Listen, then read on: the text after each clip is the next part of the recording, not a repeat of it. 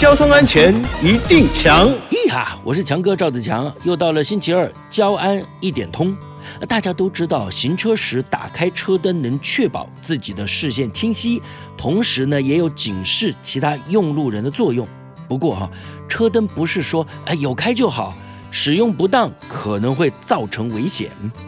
交通警察单位表示，有些驾驶人在晚上会打开雾灯，当做头灯的辅助光源，或是车尾灯使用。哦，这是错误的行为，因为呢，雾灯是发散光源，亮度高，穿透性强，如果直接照射到其他用路人的眼睛啊，哦，很容易会造成视线危害，进而影响到行车安全。提醒大家，开车呢，请正确使用灯光。行经隧道、调拨车道以及山区道路设有开启头灯标志的路段，这个时候务必开启头灯。